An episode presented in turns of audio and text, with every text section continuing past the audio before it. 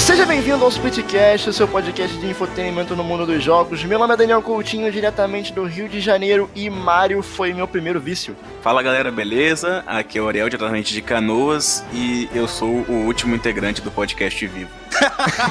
é verdade. Porque é o resto, até o convidado, foi tudo Contaminaram até o convidado. Meu nome é Thaís Quinhon, eu falo de São Paulo e eu amo um bigodudo, baixinho e gorduchinho. Eu sou o Gusta, diretamente de Belo Horizonte. Que mar? Ah, tá. Não, Aquele, Não. aquele. Não, não, não, vou deixar você fazer isso na faz introdução. outro, faz Você não vai fazer isso, faz outro. Não, não, você É aquele mesmo, é aquele mesmo. não, não, não. Eu sou o Gusta, diretamente de Belo Horizonte. E eu fiquei sabendo que o Mario tá passando por uma fase que tá dando pena. Ah, não, cara, é só... É... Ah, Tem- Tem mais quantas aí? Tá, então, agora essa séria, essa séria, tá? Essa vai ser É, séria. agora vai, agora o Agora underline vai. vai, ponto MP4. Agora vai. Eu sou o Gusta, diretamente de Belo Horizonte. It's me, Sérgio. Caralho, Mano, olha só, eu vou deixar todas essas introduções me, ver como é que é a gravação desse podcast. eu também acho, eu acho correto. O povo tem que saber a verdade. Esse vai ser sem edição. Posta ele na íntegra. É o, que eu, é, é o que eu sempre digo, se o pessoal soubesse o que acontece né, no- nos bastidores do Splitcast, eles ficariam enojados, porque Tá na hora de postar o, o episódio na íntegra. Eu sou o Ângelo, de São Paulo, e eu vim aqui... Não, de novo. Não, esse corta. Será que eu vou cortar? Será que eu vou cortar? Então, eu desisti da ideia de postar o episódio na íntegra. Edita esse e o próximo você posta na íntegra. eu sou o Ângelo, de São Paulo, e eu vim aqui defender a honra do meu nenê, Super Mario Sunshine. E estamos todos reunidos aqui novamente para esse Splitcast especialíssimo, porque sempre que temos esse convidado em específico é especial. É sempre É maravilhoso. verdade. Apresento-lhes Ângelo do meu Nintendo, porém, agora eu posso dizer Ângelo do podcast. podcast. Palmas, todo mundo vai cortar. Ai, gente, que gostoso estar aqui de novo. A última vez que eu tava aqui, a gente ainda não tinha o podcast, né? A gente tava, sei lá, em processo de. Mas agora eu tô aqui, eu também sou um podcaster. Antes eu era só um convidado, mas agora eu sou um podcaster, eu faço parte da. Podcaster. Eu sou um podcaster que, que eu faço parte da Podosfera, esse lugar lindo, cheio de gente linda, que é um pessoal muito Ah. lindo, muito legal. E agora, tcharas!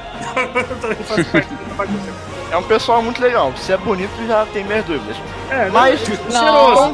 Não, mas é, mas é só gente maravilhosa. Só gente maravilhosa. Chamou de Não, é- pessoas. a podosfera é a mesa dos legais, tá? É aquela mesa no recreio que todo mundo quer sentar, a mesa dos legais. E no episódio de hoje nós iremos falar sobre a franquia Mario. Será o primeiro de uma série de episódios sobre grandes franquias famosas dos videogames. E claro que temos que começar pelo bigode, então a gente vai passar por todos os jogos da série principal da franquia e também dar um contexto histórico de como surgiu o personagem e a franquia e qual é a relação desse personagem com outro personagem famoso da cultura pop, o Popeye. Então pegue suas centenas de estrelas e vem com a gente que tá começando mais um Splitcast. Bora lá. Barulhinho. Aí já vem um barulhinho do Yoshi. 新来。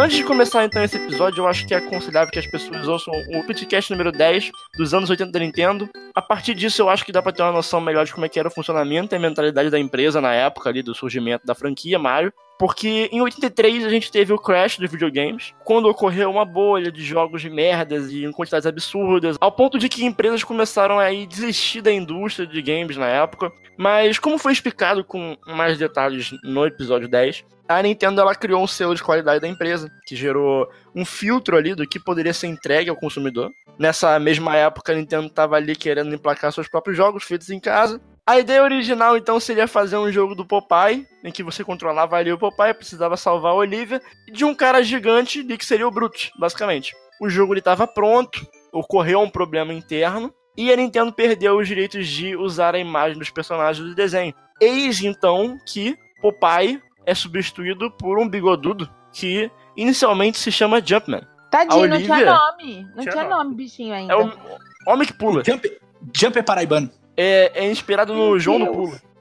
João Pulo. Grande, grandioso. É o abraço, João do pulador, Pulo. né? Abraço, abraço. Vai responder.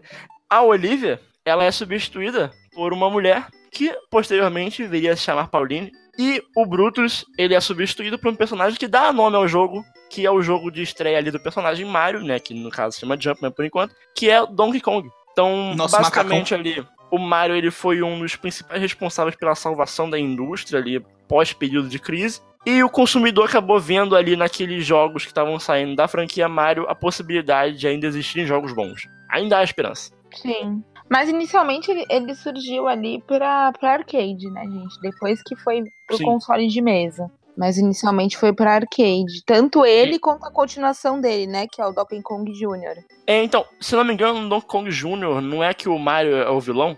É, O Mario é o vilão e ele já tem o nome de Mario. Já é, é a primeira vez que Mario. é a primeira vez que o personagem vem com o nome Mario, né? é porque ele foi lançado antes do, do, do próprio jogo dele, o Mario Bros. Exato. Ele já tem o nome de Mario porque a senhora Nintendo foi lá para as Américas, vulgo Estados Unidos, e alguém viu uma pessoa lá que parecia, lembrava o Jumpman, chamado Mario Sigale. Mario Sigale. O seu Mario, ele era um senhorzinho italiano, baixinho, bigodudo, meio gorducho. Vendia Um pizza, morador né? Em Little, em Little Italy. Exatamente. E aí chamaram o nosso amiguinho Mario de Mario.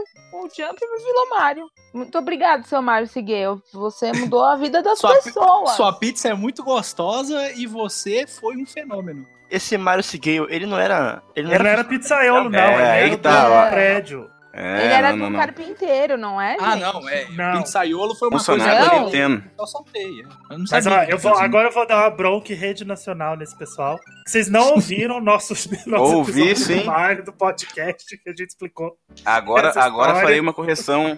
Farei uma correção em rede nacional. Ouvi sim. Eu só onde o uma rapaz piadinha. disse a mesma coisa. O rapaz disse a mesma coisa, que ele era um pizzaiolo, e tu corrigiu ele dizendo que não. Ele era um funcionário da Nintendo. Ele era o dono do prédio. pô. Exato, gente. Vocês não prestaram atenção que eu falei. Foi querer o senhorio do prédio. Isso aí, boa menina. Zelador. Estrelinha zelador. de ouro na testa. É que o Mario, o personagem Mario, inicialmente ele era um carpinteiro, o personagem. Sim, isso é verdade. E aí depois ele virou encanador e depois, gente, depois o mundo. O mundo virou mundo pra ele, né? Porque ele é tudo hoje. O Mario é brasileiro, né? Ele, ele adora fazer um bico, né? No que der dinheiro, ele tá, ele tá fazendo. Não tem profissão. Inclusive, falando em profissões do Mario, se você quiser saber todas as profissões do Mario, você pode. Ouvir no aí podcast. o podcast, né? Acho. Dois. Número 2, os empregos do Mario. Mas enfim, além disso, você tem essa importância da franquia Mario é, perante a crise dos jogos. Sim. Teve ali o surgimento do personagem, um estabelecimento da franquia Mario através dos jogos tanto de arcade, né, que primeiramente veio com o Donkey Kong, depois ele aparece no Donkey Kong Jr. e o primeiro jogo dele, que é o Mario Bros. Mas tem o lo- Mario de arcade. Tem o Mario Então, de mas o Mario arcade. Bros é de arcade. O Mario Bros, ele saiu pro arcade também. Isso. É, então, e aí depois você tem ali os jogos do Nintendinho, que é do Super Mario Bros 1 até o 3, né? Uhum. E você pega ali que é, a importância do personagem da franquia vai muito além da, do que a salvação da indústria nesse período de crise. Porque se você pega, eu não digo nem influência direta em alguns jogos, porque assim, Mario ele definiu como se fazer um jogo de plataforma 2D. Mas mesmo tirando isso de lado, você pega grandes nomes da indústria hoje em dia, eles cresceram jogando Mario. Então, assim, talvez algo que eu pense é aquele efeito borboleta, né? Se a pessoa, quando criança, não tivesse jogado Mario e gostado, será que ela trabalharia com jogos, sabe? Ou será que ela faria uma coisa totalmente diferente? Se o Miyamoto não tivesse criado o Mario, como que estaria a indústria dos games hoje? Ah, Pois com é. certeza. O próprio Kenji Nafune, ele disse, né, que se algum criador de jogos não tinha jogado Mario, ele provavelmente não é um bom criador. Numa entrevista que ele deu pra IGN, se não me engano, que o Mario é mais ou menos como a bíblia, né, pro, os criadores de game, né. por toda a questão do level design ali e tal. O Mario, Aula, ele, basicamente. ele é um, ele é um personagem muito importante não só pra isso, mas mesmo numa época em que a gente associava muito videogame a coisa de criança e que a indústria não tá como tá hoje, porque hoje videogame é uma coisa muito diferente do que 20 anos atrás. Era brinquedo, né? Não era, não era coisa séria, entre aspas, vamos dizer assim. E o Mario era aquele personagem que toda mãe, todo pai, todo mundo conhecia. Você podia falar de cinema, as pessoas iam citar ali Darth Vader, as pessoas iam citar James Bond, e aquela mídia que tava tão novinha ainda, e videogame ainda é uma mídia muito nova, você já tinha um personagem que tava na boca do povo, e era o Mario, e ele foi super importante pra essa popularização e pra a indústria se tornar o que ela se tornou hoje em vários sentidos. É, Ainda bem que as pessoas não lembram do Mario pelo filme, né? Porque senão Nossa, ainda bem. não. seria Porque seria um grande problema, não é Um mesmo? desserviço, gente? Um desserviço pra todo mundo. Comentaram sobre o jogo do Popeye ali, né? E quando eu era criança, eu sempre achei que aquele jogo do Popeye, tipo, era um, um piratão, assim, sabe? Uma cópia barata do, sei lá, tipo um... Uma invenção, sabe? Tipo os jogos de futebol das antigas. Tipo, o não achava que era. é, não achava que era original. Aí depois de um tempo que eu fui ver esse. Esse é realmente o jogo do Popeye. Posteriormente, esse jogo do papai saiu, né? Sim, Enfim. rolou porque eles pegaram direito novamente, né? É, porque eles viram, ah, vendeu o Mario, é? Vendeu o Donkey Kong, então, pô, interessante. Ah, nossa, esse Mario tá vendendo legal, né? Esse negócio. Ah, parece uma de- boa ideia agora, não é mesmo? Parece uma boa ideia a gente investir nessa empresa, por que não? Mas ainda, tipo, o Mario, ele é tão icônico que até as pessoas que não jogam videogame conhecem o Mario. Então a coisa tomou uma proporção muito maior, assim. Hoje em dia, ele é, ele é muito maior do que a empresa que ele representa. Porque eu lembro quando eu era criança que eu jogava videogame, o videogame era na sala, né? E a gente tinha que ter hora certa pra jogar e. Muito triste jogar- esse momento da idade da criança. É, jogar sábado de manhã, antes do pessoal começar a ver TV. A minha mãe falava: Você vai jogar esse Mario de novo? Porque não importa o que eu estivesse jogando, ela falava: Era sempre Você vai Mario." jogar esse Mario. Uhum. Porque era um personagem que ela conhecia, porque ele é muito maior do que qualquer game que ele representa, de qualquer empresa que ele possa representar. Então, é um nome que, que fica, é igual, é igual Pikachu. Quando Sim. as pessoas pensam em Pokémon, se você fala pra qualquer pessoa Pokémon ou Pikachu, as pessoas sabem o que, que é, mesmo que elas nunca tenham jogado um videogame, mesmo que elas não saibam o que, que é. Elas podem achar que todos os Pokémon são Pikachu, igual a minha mãe achava que todos os jogos eram Mario. Então eles, eles se tornaram ícones muito maiores do que se esperava. Com certeza. O Mario, ele é praticamente a identidade visual da Nintendo. O Mario é sinônimo de Nintendo. Se você Sim. tem Nintendo, você tem Mario. Mas se você não tem Mario, você talvez não tenha Nintendo. Augusta, eu até ouso dizer que o Mario ele é o sinônimo de videogames, cara. Nem É, não Sim, o de Mario é assim, sinônimo de sabe? videogames, é verdade. Por exemplo, reportagem no Jornal da Globo sobre jogos. Vai aparecer o Mario, sabe? Vai. Não, não interessa. Ou então vai aparecer O, o logo do Majora's Mask 3D com gameplay do Breath of the Wild e um controle do PS4, né? que é aquela matéria que tá rolando aí o vídeo. Meu Deus. que coisa, não? Que Eu- coisa eu louca. pensei- Você começou a falar, achei que tava inventando, porque eu não, vi isso ainda. Teve o vídeo de uma matéria da Globo, aí aparece o logo do Majora's Mask 3D, aí aparece o título ali embaixo, Majora's Mask Nintendo. Aí é o gameplay do Breath of the Wild, aí a hora que corta pro menino, ele tá jogando no controle do PS4.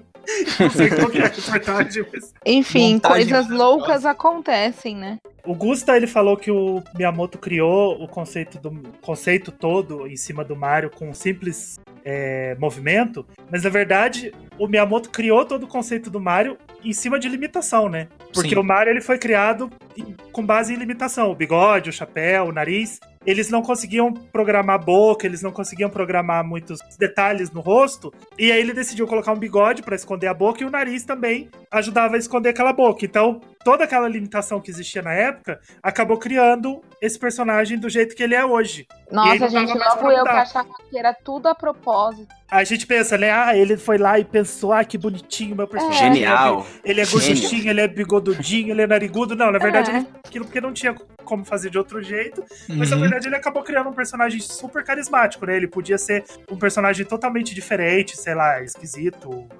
é, Ele podia ser aquele Mario comprido do Mario Maker, aquele Mario que parece ser uma madruga. Mas aí acabou criando um personagem super carismático. O que eu acho fantástico é que tudo que envolve ali a concepção artística do, do, dos primeiros jogos do Mario, tudo envolve picos de criatividade muito elevados, sabe? Você pega desde a criação da concepção do, da arte do personagem, né? Com o boné para esconder imperfeições, o bigode por uma limitação na paleta de cores e na, no número de pixels ali no rosto, sabe? Não teria como fazer a boca e tudo mais, tudo aí. E a, além disso, ainda tem a questão da, da, música dos jogos, sabe? Que também é feito tudo muito com o máximo de criatividade possível. Porque Dentro do que você tem, né? Você, você pegar o tamanho de um cartucho de Nintendinho, sabe? É, é ridiculamente pequeno, sabe? Você, você escreve um, um, arquivo TXT hoje em dia é maior, sabe? Que o Mario. E você pega o nível de qualidade da música do Mario. Algo que é, a gente tá tão habituado a ouvir né? A música tema do Mario, né, da primeira fase do Mario, é algo que a gente está tão acostumado, habituado a ouvir, que a gente já não para mais para pensar no quão bem feito é essa música, sabe?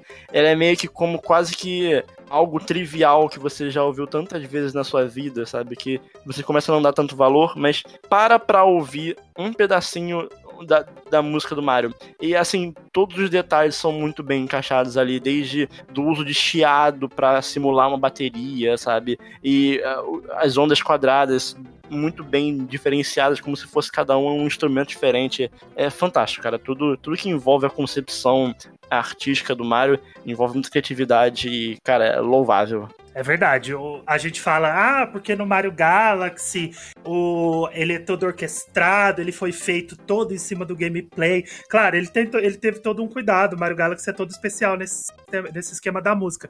Mas isso já acontece desde o primeiro jogo. Todas as músicas elas são pensadas pelo Tem gameplay. todo um propósito. Principalmente dentro da, da série Mario. Então esse cuidado ele já existia desde o começo. Ele não aconteceu de repente no Galaxy. No Galaxy ele, ele ficou em evidência porque chega uma hora, em algum momento da indústria, que você precisa fazer alguma coisa de diferente para renovar a série, para dar o gás. Com certeza. Você pega, por exemplo, a música da fase da água do primeiro Mario. Nossa, cara, aquilo lá é. Aquilo lá. Fantástico. Você pode, você pode botar pra tocar num casamento aquela música. Sabe? Traz na consciência é, é, uma, você, é uma valsa. Entra... É uma valsa muito Atenção, feita, Larissa. Cara. Larissa, você está ouvindo? Ela não gosta muito dessa ideia, não. Olha a Mas... uma dica.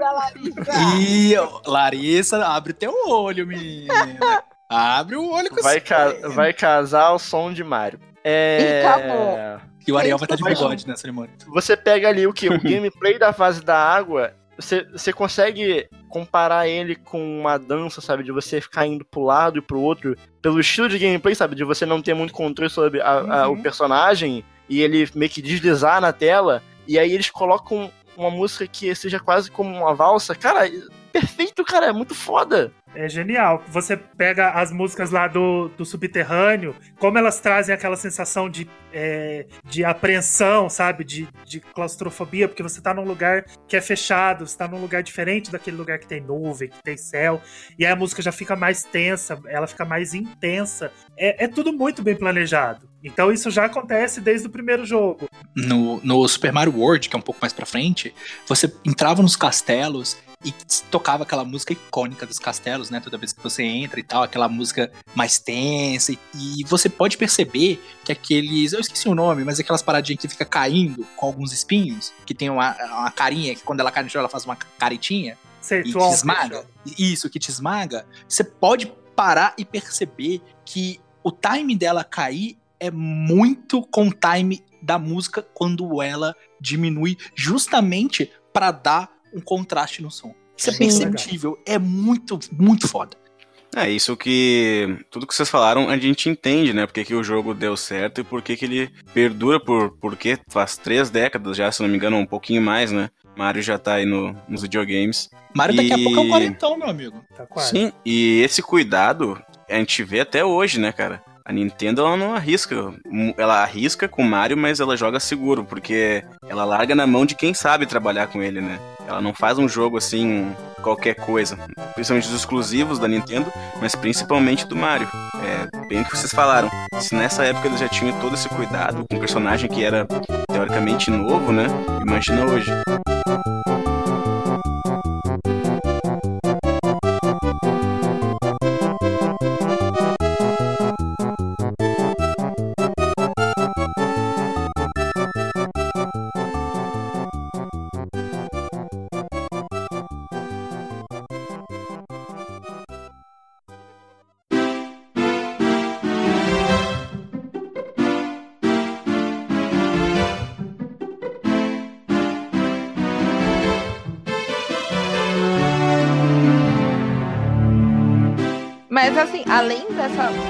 Parte que é super importante, a gente pode dizer que ele foi um dos primeiros jogos que trouxe à tona o que a gente mais conhece de jogo, que é plataforma 2D com side-scrolling. É o Exatamente. primeiro, foi um dos primeiros que trouxe isso. Lógico que lá atrás, lá nos tempos mais primórdios, no Atari, o, o Pitfall já Pitfall trouxe essa ideia. isso. Já trouxe essa ideia, mas não era dessa forma. Ele chegou e falou: é assim que se faz. Mas na verdade também, né? Porque a gente tava falando lá do Atari lá em 1982 e o Mario chegou em 1985 com uma outra tecnologia. É, e o Pitfall Mas- também ele não era side-scrolling, né? Ele mudava não era o side-scrolling, cenário. ele só trocava o cenário. Ele era que nem o joguinho que eu trouxe pra vocês aqui no, no Now Playing. O Another que World. é super aclamado, exatamente, Another World. As- a tela muda, o que muda é a tela. Não, não dá aquela sensação de sequência, porque o Mario ele trouxe à tona a rolagem lateral, né? Então sempre vai começar da esquerda para direita. E a, a telinha vai mudando ali, conforme dá a impressão que seu personagem está andando, mas na verdade ele não está andando. E o Miyamoto, ele mudou uma indústria inteira com um simples gesto. Ele pensou: por que, que eu deveria só desviar? Por que, que eu não posso bater, atingir esses inimigos? Exato. E o Mario fez isso. O Mario, e o Mario eu tenho certeza absoluta, eu não, eu, eu não tô nem cometendo gafe aqui, mas o Mario foi o primeiro jogo a fazer isso. Você não tinha só que desviar dos obstáculos, você podia passar por cima dos obstáculos, você podia pular em cima deles, E o Você engraçado é você que tinha mais recurso. por mais que isso não fosse obrigatório, por mais que você pudesse simplesmente pular, se tornou uma coisa prazerosa, né? Você, Uhum. você tinha interesse em bater em cada um dos bichos, por mais que isso não te desse absolutamente nada. Que o que te dava recompensa era bater nos blocos, mas você fazia questão de pular em cima de cada um dos gumbas, de cada uma das tartarugas, empurrar o casco, fazer ela sumir, mesmo que você pudesse simplesmente pular por cima dela e continuar andando. Não, era um movimento e que você podia fazer muita coisa. E além disso, assim, é algo que hoje a gente tá tão acostumado que a gente já não, não presta mais atenção nesses detalhes, sabe? Mas, cara, o quão revolucionário é Power Up, sabe? Da, da estrela, sabe? Cara, a, a satisfação que é você conseguir sair correndo em direção a todos os inimigos e É encostando nele e matando. Porque É maravilhoso. você vê, você vê uma pessoa que joga videogame nos anos 80. Ela tá acostumada o quê? Encostou no inimigo, morreu. E aí chega o Mario e te dá um power up que se você encostar no inimigo, ele morre. Cara, cara? Simplesmente incrível. E ele não tinha só esse, né? Ele tinha o power-up que era do cogumelo, inicialmente, e o da florzinha que você jogava as bolinhas de fogo. Era maravilhoso. Mas, além disso, não, a- não tão somente, ainda contava com um teste de dificuldade ali, que é o teste, nível de dificuldade ali era outro nível de dificuldade, gente. Nossa! Era A complicado. gente, porque, a gente falou assim, isso no episódio 10, porque o episódio 10, eu não sei se vocês sabem, tem um convidado muito bonito e cheiroso, né? É, Então, tem. A gente falou isso no episódio 10, que hoje a gente joga o, o Mario Bros. Você transpira o três. A gente, a gente pensa, cara, como que eu jogava isso com uma naturalidade? É, é difícil pra caramba aqueles é jogos. Muito difícil. Porque os movimentos são bem precisos, assim, eles eram precisos Muito. pros controles da época, mas hoje você joga aquilo e você cai no primeiro buraco que parece. Você vai pular, você dá um pulo totalmente impreciso, cai na frente do Goomba. Escorrega. É, e aí você, Escorrega, que você ódio. fica tentando lembrar como que, sei lá, com 9 anos de você jogava aquilo com uma O naturalidade. Mario, o Mario E- patina, né? É, E eu não lembro de é achar Com 9 anos a gente não sabe? pagava conta, né? Com 9 anos a gente não pagava boleto. Essa era a nossa maior preocupação, né? Provavelmente. É, não, porque a gente chegava da escola, o que, que a gente ia fazer? Jogar videogame. Naquela época não tinha internet.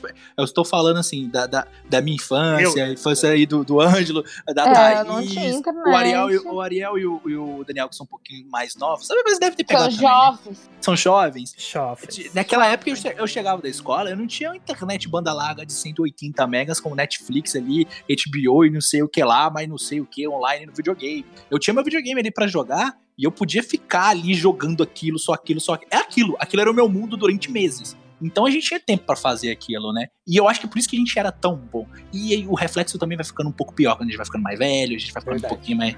A cabeça vai doendo. Eu, não sei, eu, eu hoje não consigo jogar Mario 1, não. Não dá. Mario Bros. é impossível. O 2, pior ainda. O Mario Bros 3, aí já é de boa, porque o jogo ficou mais fácil. E pra Mas mim o também é um 2 jogo bem Lost. Levels ou o 2 Doki Doki? Qualquer um. Qualquer um dos dois, até o Doki Doki eu não aguento. Ô, Ângelo, explica pra galera aí como é que funciona essa questão do, do Lost Levels e do Doki Doki. Bom, não... o Lost Levels, ele É o foi... demônio na Terra. É o Isso demônio aí. da Terra. Isso aí é difícil pacas. Ele coloca até um cogumelo que te mata. Que ele é o Super Mario 2, ori- Super Mario Bros 2 bicho é original, ruim, foi né? no Japão. E os japoneses acharam que ele era muito difícil pro ocidente. E eles estavam certíssimos. Parafraseando o Ângelo no episódio 10 do podcast, é como se fosse uma fase do Mario Maker, só que feita oficialmente pela Nintendo. Isso, exatamente. Aquelas fases tinhosas do Mario Maker. E eles estavam certos, porque eu acho que aquele jogo não ia vender. Eu falo no outro episódio, eu falo isso agora. Eles estavam muito certos. Se eles trouxessem aquele jogo pro ocidente, eles não conseguiriam vender o que eles conseguiram vender com o, o Mario Bros 2 daqui, que é o Doc Doc Panic. Que ele realmente é muito mais fácil, ele é muito mais amigável, ele é muito mais colorido, ele tem um, ele tem um tom mais. Que a gente Até pela, dia até pela mentalidade, porque videogame, como eu falei, ele era uma coisa muito associada à criança aqui no Ocidente. Mas no Japão, não, sabe? Videogame era coisa séria, porque É, Até porque era uma coisa que estava crescendo muito na indústria dos japoneses, então os japoneses não viam só como um, um brinquedo, eles viam como um- uma característica cultural deles. O, o, o Nintendinho, o Master System que estava surgindo ali também. Então o videogame era uma coisa muito japonesa, até mais ou menos ali o, o primeiro Xbox dá uma. Uma guinada, porque até então era só videogame japonês que tinha feito sucesso. Era era videogame da Sega, era videogame da Nintendo, era PlayStation. Então o Xbox foi o primeiro videogame americano mesmo a fazer sucesso. Então no Japão, você tinha uma mentalidade diferente pra isso. E, obviamente, você podia fazer um jogo que tinha um público-alvo um pouco mais velho. Aqui não. A criançada não ia conseguir jogar o, o Lost Levels nem a pau. É, nem se a pau. trouxesse aquele jogo pras crianças, ele realmente não ia dar certo. Então foi uma, uma jogada A gente fala que cons conseguia, conseguia jogar o Mario 1, mas é porque o Mario 1 ele é difícil, mas ele é muito mais fácil que o Lost Levels. O Lost Levels, ele é Ele é muito endemoniado, mesmo. ele é muito, endemoniado. muito mesmo. Fora que ele, real- é, por mais que ele tenha sofrido uma ocidentalização, ele ainda é extremamente oriental. Porque ele foi baseado num programa de televisão japonês. E eles adaptaram aquilo pro, pro Mario. Mas ainda assim, ele é confuso. Se você reparar, ele é um pouco confuso, até visualmente. aquele um jogo é- confuso. É, é o Mario, ele comeu mesmo um cogumelo e ele ficou muito louco. E aquele Ele jogo ficou é louco. uma maluquice. É. E aí cada personagem tem um efeito, né, assim, um efeito surpresa, né? A princesa ela consegue andar um pouco mais tempo no ar e coisa, o Mario coitado não faz grandes coisas. O Luigi pula um pouquinho mais alto e se eu não me engano o Toad faz alguma coisa, mas eu não tô conseguindo lembrar. Você Ele anda mais rápido, se eu não me engano. Ele corre anda mais rápido e só. Mas, gente, tudo isso te ferra, entendeu? Se você não souber usar a seu favor, sabe? Parece genial ai, a, a princesa conseguir andar um pouquinho no ar, um pouquinho de tempo a mais. Mas às vezes te ferra, porque aí aparece uma bala de canhão e te ferra. E você acha que você tá arrasando lá, segurando a cenourinha. Não é nem uma cenourinha, que parece uma cebolinha, né? Segurando É a um cebolinha. nabo, né? Aquele é. É um nabo, É. exatamente. É um nabo. Então, continuando com Super Mario Bros 3, que saiu ali em 1990 já, pra mim é, é um dos saltos de, de qualidade, assim, ma- maior da, da- da- de toda a franquia. Um grande final de geração, né, pessoal? Ah, No- meu Deus do céu, no episódio- 3 é No episódio né, 10 eu gente? falei que ele é tão lindo que ele não parece ser um jogo de Super Nintendo. De Super Nintendo, não. E que ele é tão lindo que ele não parece ser um jogo de Nintendinho, de Famicom. É. E ele realmente não parece pelo Então, capricho que tem. Pra ele, mim, ele pra mim não também, era. mas Pra mim não eu, era. só fui eu só fui descobrir muito tempo depois, porque eu tive Super Nintendo. Eu não tive Nintendo. Eu joguei no Mario Então, Stars. e Eu joguei eu- no Mario Stars com Super Mario World, sabe? Então, pra Eu mim era jogo acredito. Super Nintendo. Eu acredito que, assim, salvo as devidas proporções de cada console, de cada geração, de como que ela evolui, dentro de um mesmo console, nunca mais existiu um salto tão grande como existe do Mario 1 pro Mario 3. Nossa, é total. absurdo, é absurdo. Porque eles, eles, são, eles são gerações distintas. Assim, você olha os dois jogos, você vê gerações. Não uma geração, você vê um pulo de quase duas gerações, porque aquilo é absurdo e eles são do mesmo console. E às vezes é, é um pouco difícil de acreditar. E as, foi um absurdo em como eles usaram as cores e a agilidade do personagem, novos power-ups. É impressionante. Aí você fala assim: ah, o Mario ele foi criado em cima de limitações. Aí você olha o Mario 3 e você fala: que limitações? Exatamente. Ele É, tá não pronto. tem limitações. O que, que é isso aqui? O que, que, que esse Miyamoto ficou pensando durante E, todos e, esses anos? gente, 5 anos de diferença. Cinco anos de diferença. Você Parece pega jogo de 5 anos atrás, era o quê? Era, sei lá, Bloodborne. não faz tanta diferença assim pra, um- pra um, pra um jogo atual, sabe? Pro Devil May Cry 5. Não, em questão de gráfico aí você pode Não, eu estou falando em. gra- né? Não, mas, mas- a- bota não, na não, mesma mas- empresa, bota na mesma empresa. mesma empresa? Ah, o Sekiro e Bloodborne. Eu acho Eu o acho- Bloodborne mais bonito. Eu também acho Mas Bloodborne. enfim, é, essa diferença de 5 anos do Mario Bros 1 pro 3. cara, Vocês viram que eu, que eu bati minha cota de falar de Bloodborne, né?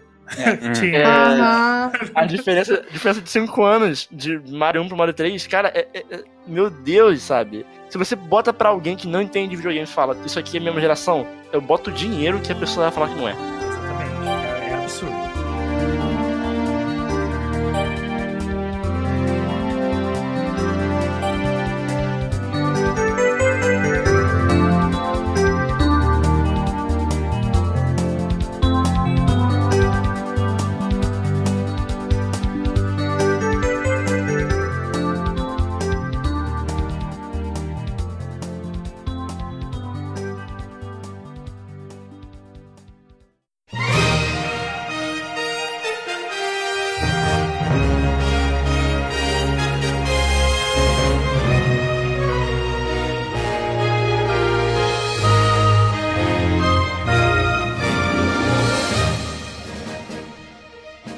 Tivemos um- uma evolução nos 3, 4, né? Se contar level, os Lost Levels, nos power-ups de Mario. Que o power-up ele tá muito associado à evolução do personagem, à evolução da franquia. Faz parte do Mario, sabe? Aquilo. Por isso que depois vamos falar um pouquinho mais de Sunshine. Mas o Mario 1, 2 e 3 e o Lost Levels tiveram ali seus power-ups. No primeiro, como a gente já comentou, você tinha ali o cogumelo e tinha a estrela, que E a flor A Maravilhosa. florzinha.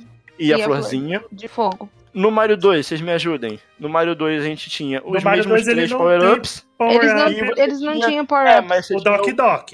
No. Não, não, não, Doc Doc não, tô falando no Lost Ah, Levels. tá. Lost Levels e- Você tinha é o-. Sei lá, o Power Down, né? Ao invés de É, Power tem Up. o cogumelo envenenado. Tem o cogumelo demoníaco que te mata, não pega ele. Spoiler. Isso, isso é coisa de otário mesmo, hein? Nossa. E... e aí você tinha o Mario 2 é, de 88, baseado no Doc Doc Panic, que... Os hum, personagens são o Power Up. É, os personagens Cada um ali tem são... um poder especial. E você tinha ali o Mario 3, que aí você teve uma variedade um pouquinho maior, que você teve além Um do pouquinho cogumelo, maior? da estrelinha. É, você teve muita coisa, né? Teve muita coisa. Vocês conseguem listar pra mim aí, por favor? Ó, Ó, tem. tem Tem. Muita coisa. tem o Tanuki. Hammer Bros, que taca o, a Tem o, machadinha. tan... Não, tem o Tanuki e também. é Que assim, tem dois que fazem a mesma ação, né? Que é o Tanuki com a roupinha e o Tanuki que é só o rabinho. Sim. É, que é o P, que é aquela... É. Não, não necessariamente o P. O P é o com o rabinho, só que você tá sempre voando. Isso. Tem o da folhinha. O da folhinha e Ah, o é. Tanuki são Tem o o mesmo. Tanuki, Da que é folhinha. o, o coisinha, e a folhinha, que é o... Tem a roupinha completa e só a orelhinha com rabinho. Tem a florzinha de fogo. Florzinha Tem de o fogo, sapinho, sempre. Tem o sapinho, que é maravilhoso, mas eu Sapinho, nunca coisa soube controlar. linda. O sapinho. Estrelinha tá lá controlar o sapinho. Eu preciso, eu preciso falar com vocês uma. Pra mim, é é um trauma de infância pra mim isso aí.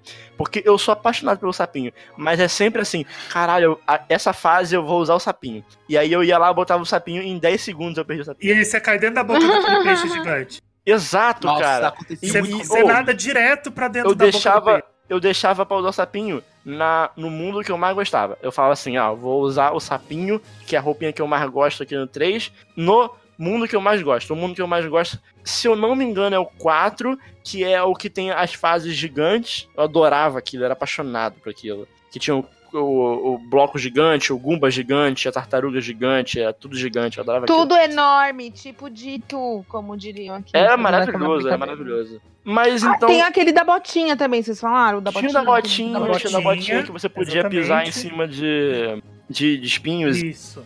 Sim. E ele ainda tem os power-ups que você usa fora da fase. A nuvenzinha, É, você Uma tinha a fase. flauta. a flautinha, o martelinho pra quebrar o- as A pedrinha, pedrinhas. Sim. É um jogo a, muito a, a, diverso. caixa- a caixinha de música pra fazer O, parar o Super Mario inimigos. 3, ele é, ele, é, ele é- O Super Mario Bros 3, ele é maior em tudo, né? Ele é. É. É ele tudo, expande tudo, tudo, é tudo. tudo, velho. Tudo, tudo. É, meu Deus, é maravilhoso. Exatamente. No fundo, no fundo, o Mario, ele sofre, ó. Eu tô olhando aqui agora porque eu tive que pegar uma cola. Uma, duas, três, quatro, cinco, seis, depois sete, oito transformações, gente. É coisa demais pra um Mario só.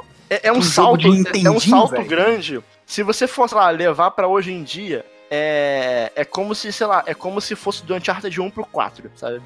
De, na mesma geração. É como se fosse isso, a diferença de um jogo pro outro, a evolução de um jogo pro outro, sabe? Tinha uma coisa que eu gostava muito no, no Super Mario Bros 3, eu não sei se tinha no, no 2, era que quando você entrava naquelas telinhas de sorteio, meio que tinha uma cutscene do, do Mario conversando com, Com o Toad. com o Toad. Isso é do 3. Então, no 3, eu achava aquilo muito legal, porque eu ficava, caramba, anime no videogame de 8 Não, bits. e não só isso, cara. Se você parar pra pensar, você pode botar o Mario 3 como um dos primeiros jogos mundo aberto. Ó, É, né? Porque Sim, é o primeiro, sim. primeiro.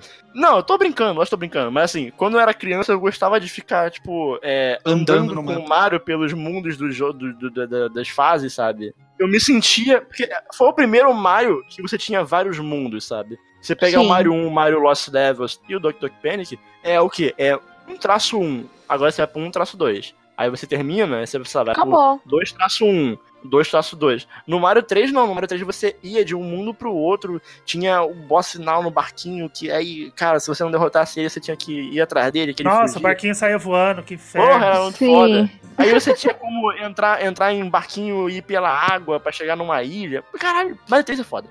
E aí lembrei de mais um power-up fora de fase. Tem a âncora, que você coloca no barquinho e ele não voa. Ó lá. É é importantíssima essa âncora Tem que coloca no que é barquinho. uma ele não voa. âncora. Você coloca ele em cima do barquinho ele não sai voando se você não derrota o chefe. Ele fica Ah. parado sempre no mesmo lugar. Não lembrava Sua Ai, disso. vida tinha uma- acabou de mudar, né? Tinha uma coisa que eu adorava fazer no Super Mario Bros 3 é que tinha aquela bombinha que você podia pegar, se você passasse por cima dela, você explodia. Mas se você pegasse ela, você podia jogar nos inimigos. Eu gostava muito de fazer aquilo. Você dava um bico na bomba. Era legal esse lance dos power-ups, porque mudava bastante assim a jogabilidade, né? Da, pro jogo na época ali. Tu conseguia passar algumas fases sem esse lance dos power-ups, né? Tipo, eu não, eu não joguei muito o Mario 3, eu, como eu falei, comecei a jogar mais no, no Super Mario World ali. Mas ele já tinha alguns também, alguns power-ups. E tu conseguia fazer a, a- passar a fase tranquilo, mas ficava bem mais fácil, né? Não sei se no 3 também era assim, porque confesso que os, os três primeiros Marios eu joguei bem pouco, assim, sabe? Até eu joguei primeiro o Mario World pra depois conhecer os outros três primeiros. Ah, eu acho que o Super Mario Bros 3 ele é um jogo obrigatório pra quem gosta de jogo de plataforma. E não só isso, pra quem gosta de um bom jogo de videogame. Porque ele é história, velho. Então, assim, no final do desenvolvimento do Mario 3, você já tinha um jogo sendo produzido que sairia um ano depois. O Mario 3 saiu em 90 e o Super Mario World saiu em 91. E já pra outra geração, pro Super Nintendo. E aí, cara, e aí, assim, se você achava o Mario 3 maior, Fantástico. o Mario, o Super Mario World, ele era ainda muito maior. Muito. E outro salto, né? De qualidade 96 assim, fases. gigantesco. Gente, mundos escondidos. Te Não, O esperava mundo da estrela, cara. O mundo, da especial. especial. O mundo especial. O mundo especial era maravilhoso. Tubular, Não, é nunca passei daquilo. Você nunca passou? Não, Nossa, Danilo. que eu só fui descobrir, eu só fui Que descobrir que existia isso. Então, eu só fui descobrir que existia isso depois quando eu já tinha internet. Só que quando eu já tinha internet, eu não tinha mais Super Nintendo. E aí eu só tive que esperar, assim, jogar em emulador anos depois pra poder conseguir chegar nessas E fases. aí, você passou? Então, não, não cheguei a zerar. Mas que vergonha, né? Mas engraçado Não dá pra ter tudo. que no Super Mario World a gente tinha toda aquela, aquela imensidão de power-ups. E no Super Mario World rolou uma enxutou, no, né? Super, no Super Mario Bros Ficou 3 a gente tinha aquela imensidão. E no Super Mario World nem tanto, né? É, Exato. deram uma ficou freada pra dar atenção pra aquela capinha insuportável que eu, eu fui aprender a voar naquela capinha tipo, ano passado.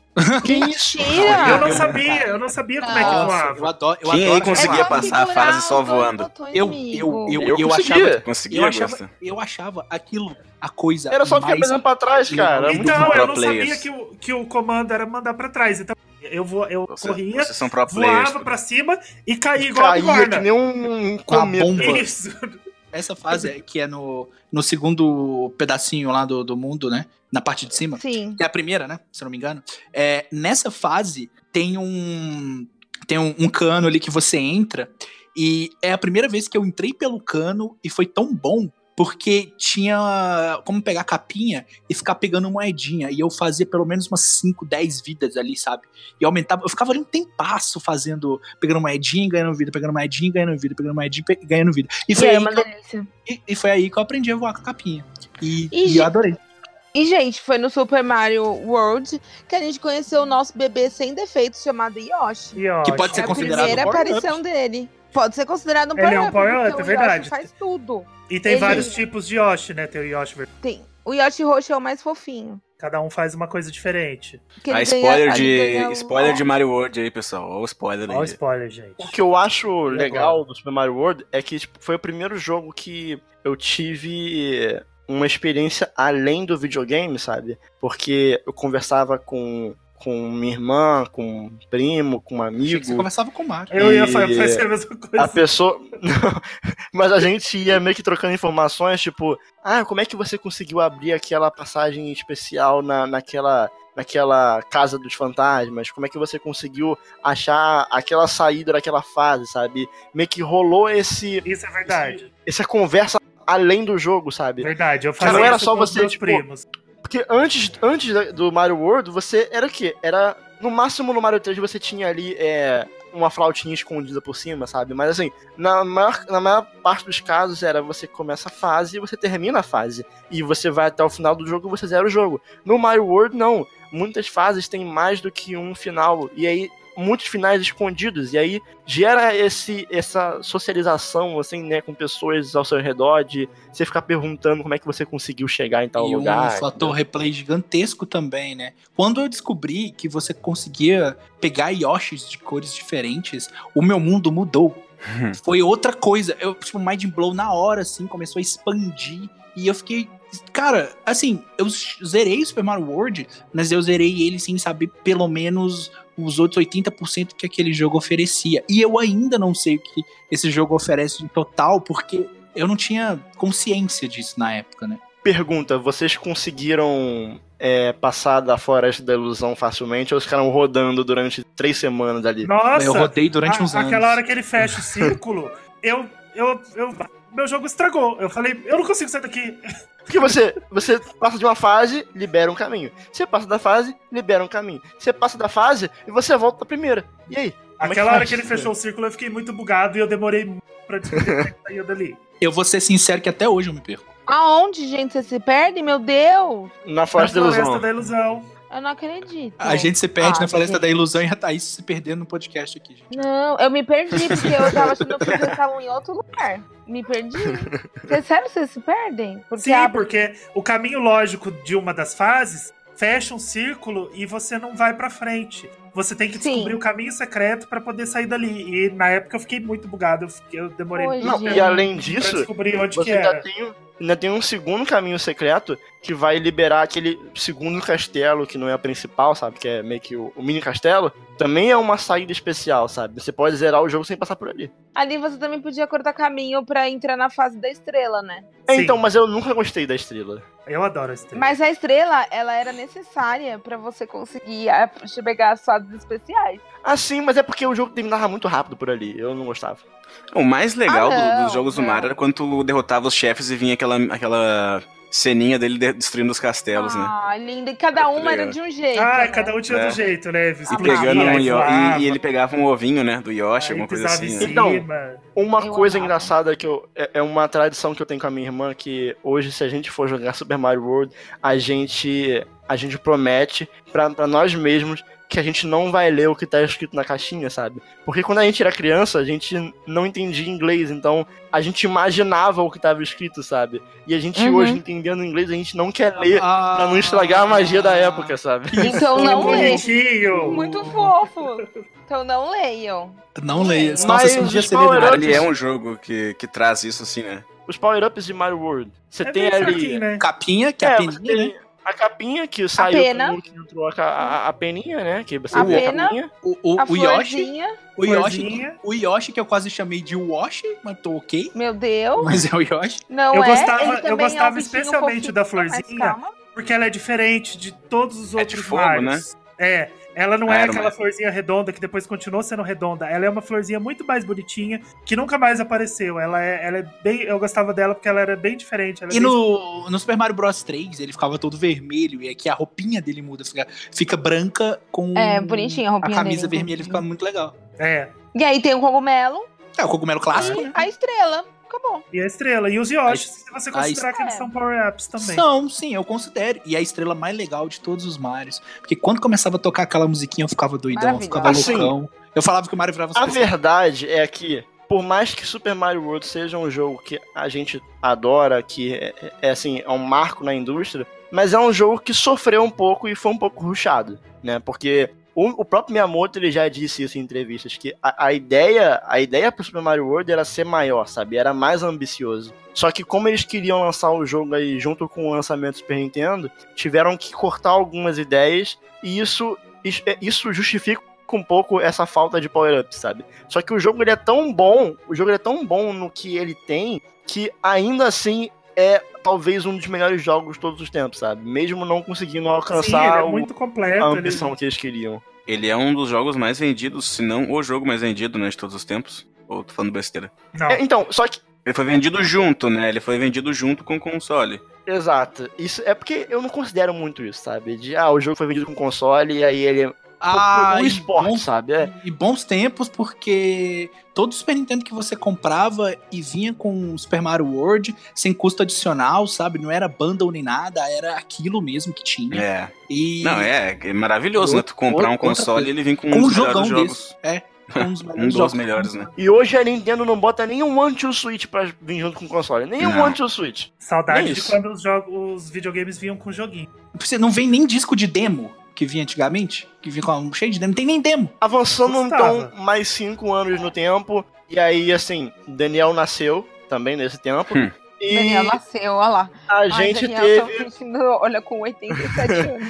A gente teve lançamento em 96 de Super Mario 64. Também aí, como o Mario, o Super Mario Bros. de 85 foi um marco ali para os jogos de plataforma 2D, você teve ali o Mario 64 falando assim, ó, ó, é assim que se faz um, um jogo de 3D plataforma. É, é absurdo um jogo ditar as regras do que vai ser o gênero de plataforma 2D, ele vai e dita as regras do que vai ser o Sim. jogo de plataforma A 3D. mesma franquia. A mesma franquia, exatamente. Esse Mario é um abusado. Ele é abusadíssimo. Tipo, vocês que são super fãs da, da franquia, vocês preferem os jogos 2D ou 3D? Pô, varia muito pra mim. Não dá pra escolher. Não dá pra escolher, porque o meu jogo favorito do Mario é um jogo 3D, mas normalmente o que vem depois são só jogos 2D do Mario. Mas o meu favorito é um jogo 3D. O, o Super Mario 64, que foi um jogo que eu tive menos contato, eu não vou tanto com a cara dele assim, eu acho um jogo legal, só que eu não vou muito com a cara dele. Eu não sei, não, não bateu ali comigo, sabe? Eu, então ele passou pra mim. Por mais que você possa não gostar, assim,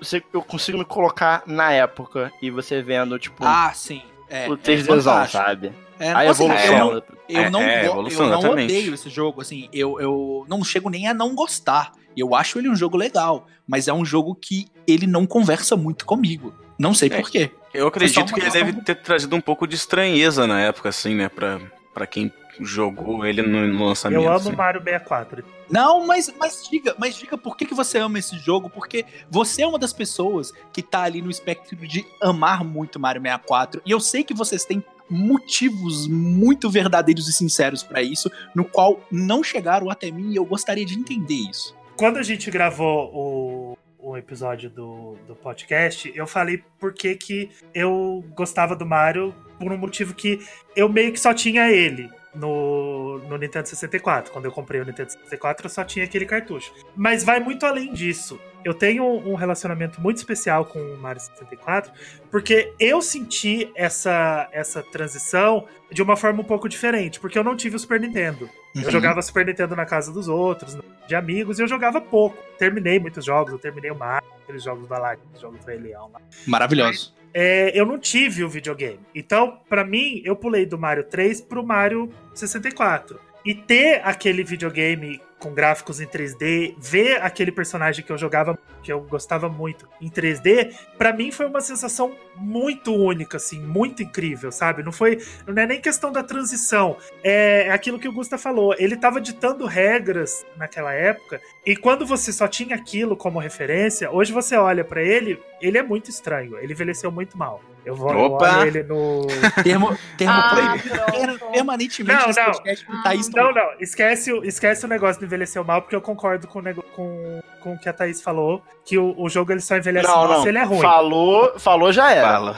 Não, mas não é questão, Falou já não é era. questão de envelhecer mal. Você Eu cheguei, a, falou fa- que envelheceu mal e agora quer. Não. eu não. cheguei a falar disso no, no episódio que a gente gravou. Quando eu olho pra ele, eu não sinto mais aquela grandiosidade que eu sentia na época, porque era a referência que eu tinha. É normal, é normal. Entendeu? É matou, normal né? você, você perder esse, esse, Encanto. esse encanto com a grandiosidade do jogo. Ele continua sendo um jogo maravilhoso. Eu jogo começo ao fim, eu jogo a versão do DS, que eu sou apaixonado, eu jogo. Qual? no- Ela é muito boa mesmo, de verdade. Eu jogo ele sem parar. Só que como ele era a única coisa que a gente tinha na época, aquele 3D pra mim, ele era uma coisa Mega Linda. significativo, nossa, né? ele, ele era. Ele tem um significado tão importante na minha vida e ele é tão pensadinho, assim, sabe? Ele é tão detalhadinho, porque a gente tava numa época dos jogos. eh, O, começando os jogos 3D, saindo daquela, daquela geração 32-bit, 2D. né? Do, do PlayStation, e tentando entrar direto no 3D. E, e a gente falava de câmera, né? Ah, porque a câmera do jogo, a câmera do jogo.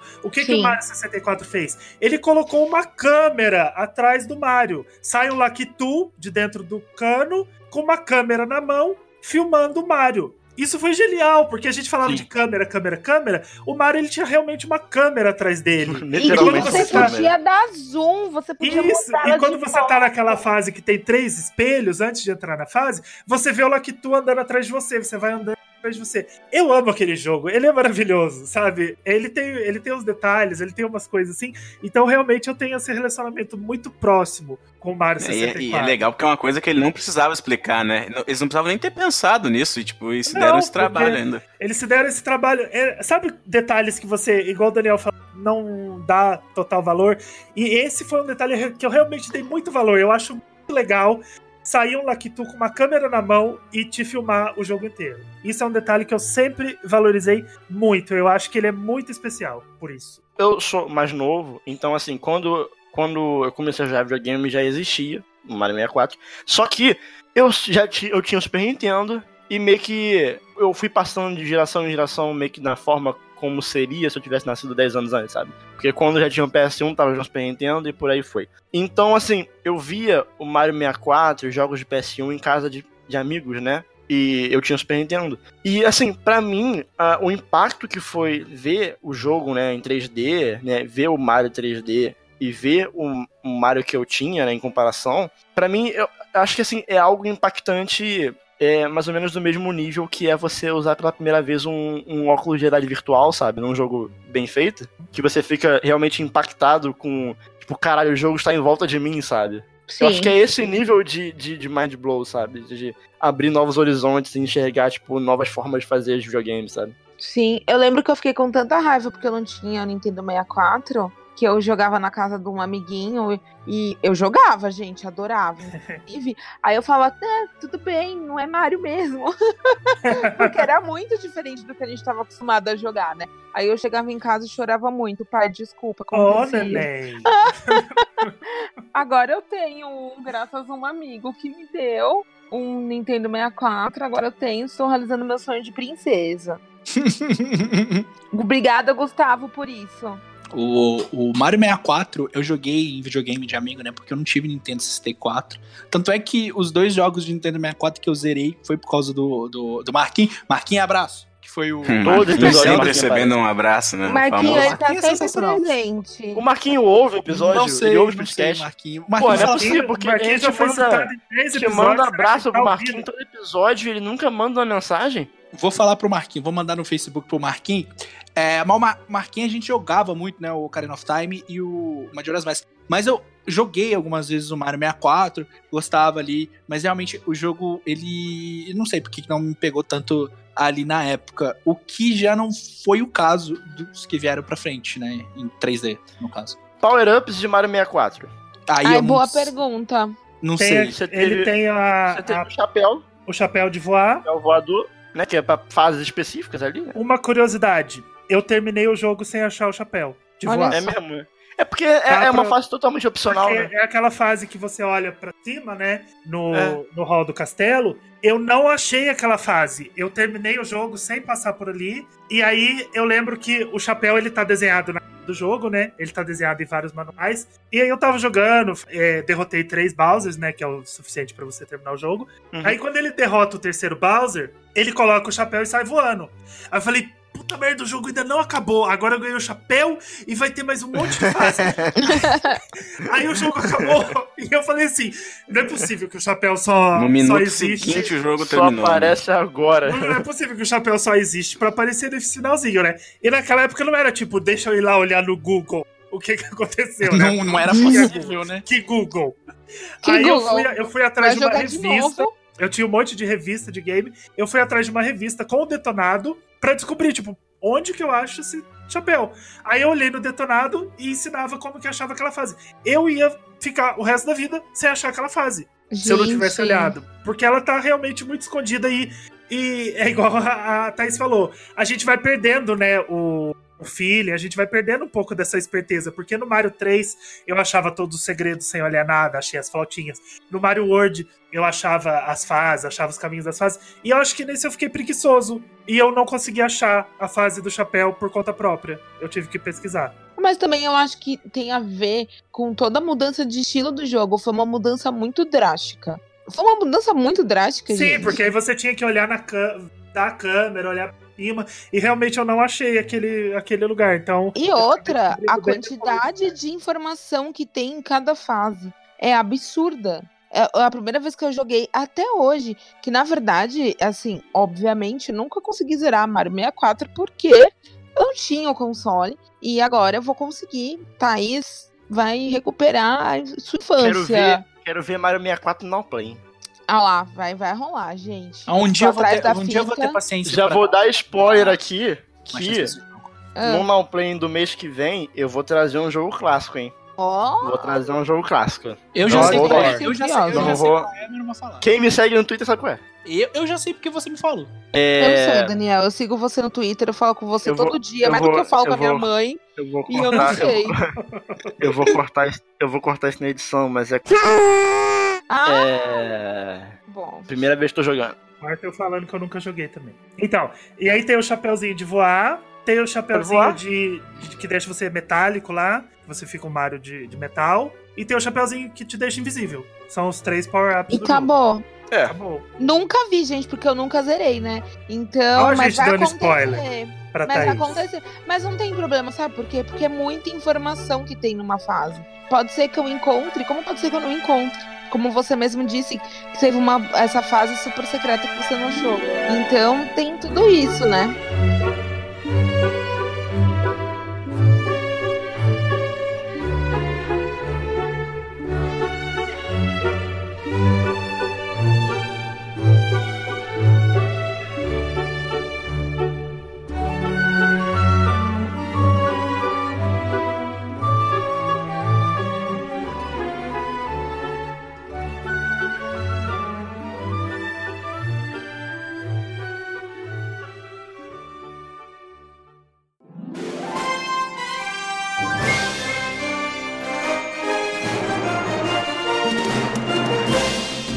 Essa é a hora que todo mundo sai da call e deixa só o Ângelo falando sozinho.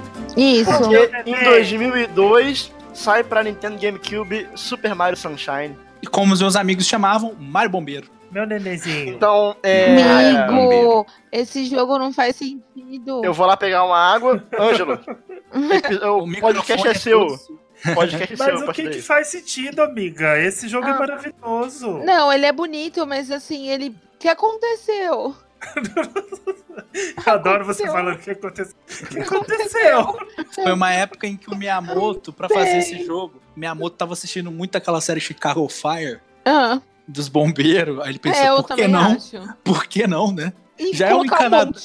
Já é Eu- um encanador, por eu que, não pode virar um bombeiro? Tanto do Sunshine, mas tanto. Porque assim, é. Mas, Ângelo, antes de você começar a falar, eu queria que você falasse pros ouvintes quais são os power-ups do Sunshine. Não tem. Ah, É tá. o- então é pode, Flood pode continuar. Pode continuar. Começa É por aí. mangueirão. Ele tem um mangueirão. É, Ele tem pode um continuar mangueirão. então. Ele dá banho de É. mangueira. Ele dá banho de mangueira nos inimigos. É, na laje, sabe? O Power Up é o Flood, né? Que é aquela, aquele negócio que ele usa nas costas, que é a coisa louca lá. Que você pode voar, você pode correr. Ele faz um. Muito difícil de controlar aquilo, inclusive. Total. E. Só que o. O Mario Sunshine ele é muito lindo. Eu gosto dele Isso é exatamente por verdade. isso. Não, isso é Porque verdade. né? ele é um jogo maravilhoso. Assim, a gente.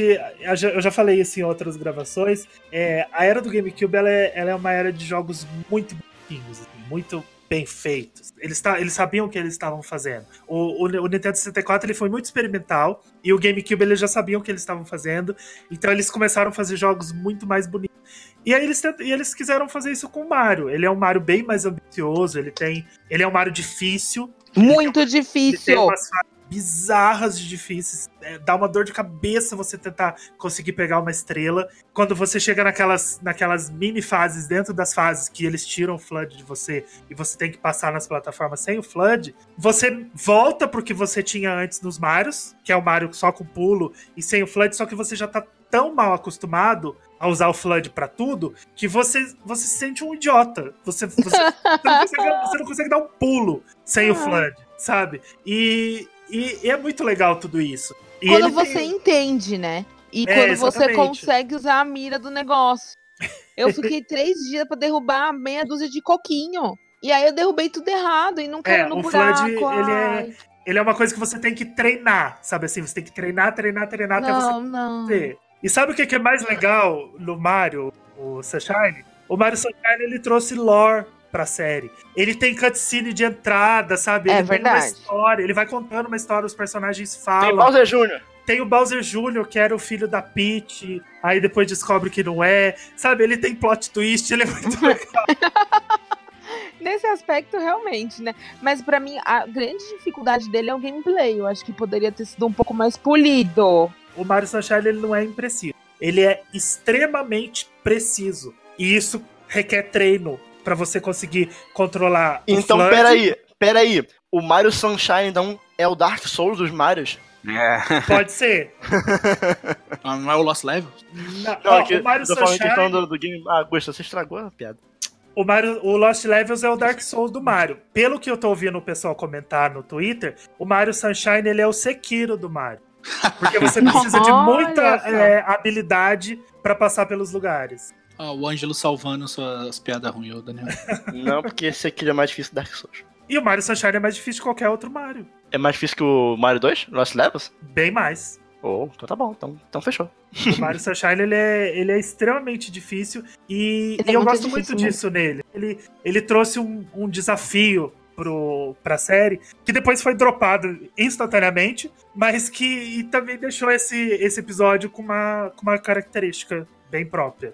É, eu só acho que o gameplay poderia ser- ter sido um pouco mais polido, só isso. Então, vamos pra, pro, Pro, pro jogo bom. de, de- de melhores jogos da história dos Pra videogames? você vamos? que é destro, é um, Um dos, dos- melhores jogos da Um dos, história. melhor, um dos que melhores jogos da história dos videogames. Nunca eu sofri tanto na o minha que eu vida. arrisco a dizer que talvez, se você olhar friamente, é o jogo mais bem desenvolvido que a Nintendo fez na vida. Sem dúvida. É, é. Ele não é talvez, ele é o jogo Peraí. mais bem desenvolvido. Ângelo, Oi. ele quem? Por favor. Super Mario Galaxy. Ai, nossa, eu até arrepiei. Mas, vamos falar dos dois juntos. Vamos falar dos É, dois porque- vez. Super Mario O Galaxy 2 é basicamente o... é um, um jogão, assim. É um, É, é. é um jogo só. É um. Gente, o, o Super Mario Galaxy, você pensa, putz, joguei a vida toda de Mario, Mario é a mesma coisa sempre, blá blá blá blá. blá. Você tá muito errado. Se você pegar o Mario Galaxy, você vai se apaixonar por esse jogo no primeiro momento que você bater o olho em Mario Galaxy. Eu Sim. nunca. O Galaxy ele é do Wii, né? Ele é do, O do do Wii, Wii. né? Eu nunca Eu achei. lembro que um pela- primo meu tinha, cara. Eu joguei bem pouquinho dele. Ele era muito bonito, cara. Eu entendo porque seus controles são apenas para destros. É sofrido, gente, é sério. É, É sério. assim, o, o Wii Os é um controles problema. os- é um problema porque ele realmente ele é para destro e assim não funciona. Pra, eu sou muito canhota, tipo, muito mesmo. Eu tenho zero habilidade com a minha mão direita. então, segurar aquele negócio lá e mexer a bolinha do outro trem, tudo ao contrário. É Ai, complicado, É. eu imagino. ai. O... Não deu pra Ah, mim, e assim, foi, foi triste, né? Porque ele é lindo, ele é um jogo lindo, é Ele é tudo perfeito. inovador. E, ai, gente, pode falar dele, que Eu agora acho eu já que desabafei. Eu acho engraçado que é o seguinte, sei lá, do top 3 jogos da Nintendo, dois desses jogos eu acho que, tipo, eles estão em consoles que o controle eu acho horrível, sabe? Tipo, Mario Galaxy ele tá na Nintendo Wii e ele seria, assim, ele já é um dos meus jogos da minha vida, mas ele seria ainda mais se fosse num controle decente. E, Uhum. e Zelda Link Between Worlds, ele não tinha que estar no 3DS. Aquilo ali é, é, é maldade, aquele jogo. Mas, é, voltando pro Mario, Mario Galaxy, ele é maravilhoso, cara. O Ângelo já comentou na, quando a gente tava falando um pouquinho do Mario 35 sobre a questão da trilha sonora dele ter sido né, feita é, depois linda, que as né? fases já foram feitas, né? Junto no processo de produção do jogo ali, no processo de elaboração das fases já, pensado naquilo, né? E, cara, assim, é- é uma nova forma de você enxergar a franquia Mario, né? Como o Gusta disse. Você pensa que eles não podem inovar mais do que aquilo, você pensa que a franquia Mario vai estagnar, né? E que a única diferença vai ser tipo, ah, esse aqui ele vai entrar nos quadros, esse aqui vai ter o Flood, esse aqui vai ter mais Power Up. Não. E Mario Galaxy vem e acaba com toda essa sua ideia, sabe? E se torna um jogo em que você utiliza a gravidade e você vai rodando nos planetas, tem planeta pequeno, grande, e você fica brincando com a gravidade do jogo. Cara, é o jogo voa! definitivo de Mario. Você voa igual um cometinha. Isso é Ah, muito perfeito, bom. cara. é Muito perfeito. fofo. Isso é muito bom, cara. Eu peguei o, o Nintendo Wii muito tempo depois pra jogar o, o- Não foi especificamente o Mario Galaxy. E o jogo tava ali, naquele Nintendo Wii que eu tinha pego. E eu pensei, ah, por que não jogar um Mario? Tem tempo que eu não jogo um Mario, né? Vou ver como é que é. E eu não consegui sair da frente do videogame, porque eu ficava encantado com tudo que acontecia com o jogo. Eu, Tudo, eu lembro até tudo. hoje, quando eu liguei o meu, meu Mario Galaxy pela primeira vez, e aí você chega ali no, no Mushroom Kingdom, você dá aquela corridinha, e ele vai correndo com o braço aberto, é um, é, tá, tá tocando uma música super feliz. Por enquanto ali é normal. É tipo, É Mario. mas- como você conhece, né? Não, mas foi ali que eu vi que aquele jogo era diferente, porque Que ele era especial. Aquilo tava- né? Tão bonito, mas tão bonito. É. E sabe quando você Gente, vê um Roda em jogo 480, gente. Aquilo... 400, roda 480p. 480p E aquele é jogo? muito mais bonito que muito jogo de PlayStation 3 e Xbox 360 na época. E muito mais bonito Porra. que jogo de PC Master Racer daquela época. O Aque- Mario Galaxy quando eu é uma comecei de aquela ceninha, quando o Mario dá aquela corridinha aberto, eu me emocionei muito, assim. Sabe quando você se emociona com o jogo, você O olha jogo- pro jogo, Ângelo, aquele eu- nó na me garganta. conectei- Eu me conectei com o jogo, assim, de um jeito que, que eu nunca me conectei com o jogo da série Mario. Ali, Gente, pare- aquela cutscene pessoal. inicial dos navios cortando o chão do castelo e Ah, levando aquilo, o ali castelo. não, aquilo ali é insuperável. é maravilhoso, gente. É. Porra, é um jogo que se eu tiver filhos um dia, eu vou querer que eles joguem. Eu tenho certeza que eles vão gostar. Porque aquilo transcende o que é um jogo de videogame. Ele é de fato uma obra de arte. E ninguém vai tirar isso da minha cabeça nunca. É verdade. Não, esse Você- jogo é a maravilhoso. A gente recomeça os novos saves só pra ver aquele comecinho de novo. Sim. Eu acho que a gente não pode ficar falando tanto de Mario Galaxy, que eu acho que assim, assim, eu, eu deixo pra falar de cada jogo específico, eu deixo pro podcast, mas eu acho que aqui deveria ter um episódio de Mario Galaxy. E a gente vai Ah, fazer um dia. Com certeza. Vamos falar com muita calma. A gente tem muita coisa pra falar, pra falar de Mario Galaxy, porque a minha experiência com esse jogo foi. Eu, eu gosto de Mario, mas não era tipo, nu, quanto eu gosto de Mario, nossa, eu gosto muito, mesmo tanto que eu gosto de Metal Gear, mesmo tanto que eu gosto de Final Fantasy. Gosto pra caramba do Super Mario World e do Super Mario Bros 3. Só que o Mario Galaxy foi um jogo que eu ficava até assim, ah, pô, todo mundo gosta tanto de Mario assim, sabe, a ponto de ser um dos jogos favoritos. Eu acho que isso nunca vai acontecer comigo. E o Mario Galaxy veio, me deu um soco na cara e falou: É hoje, meu filho. Em Twitter, as pessoas adoram fazer top 10, top 5, top de top 1000, de qualquer coisa, né?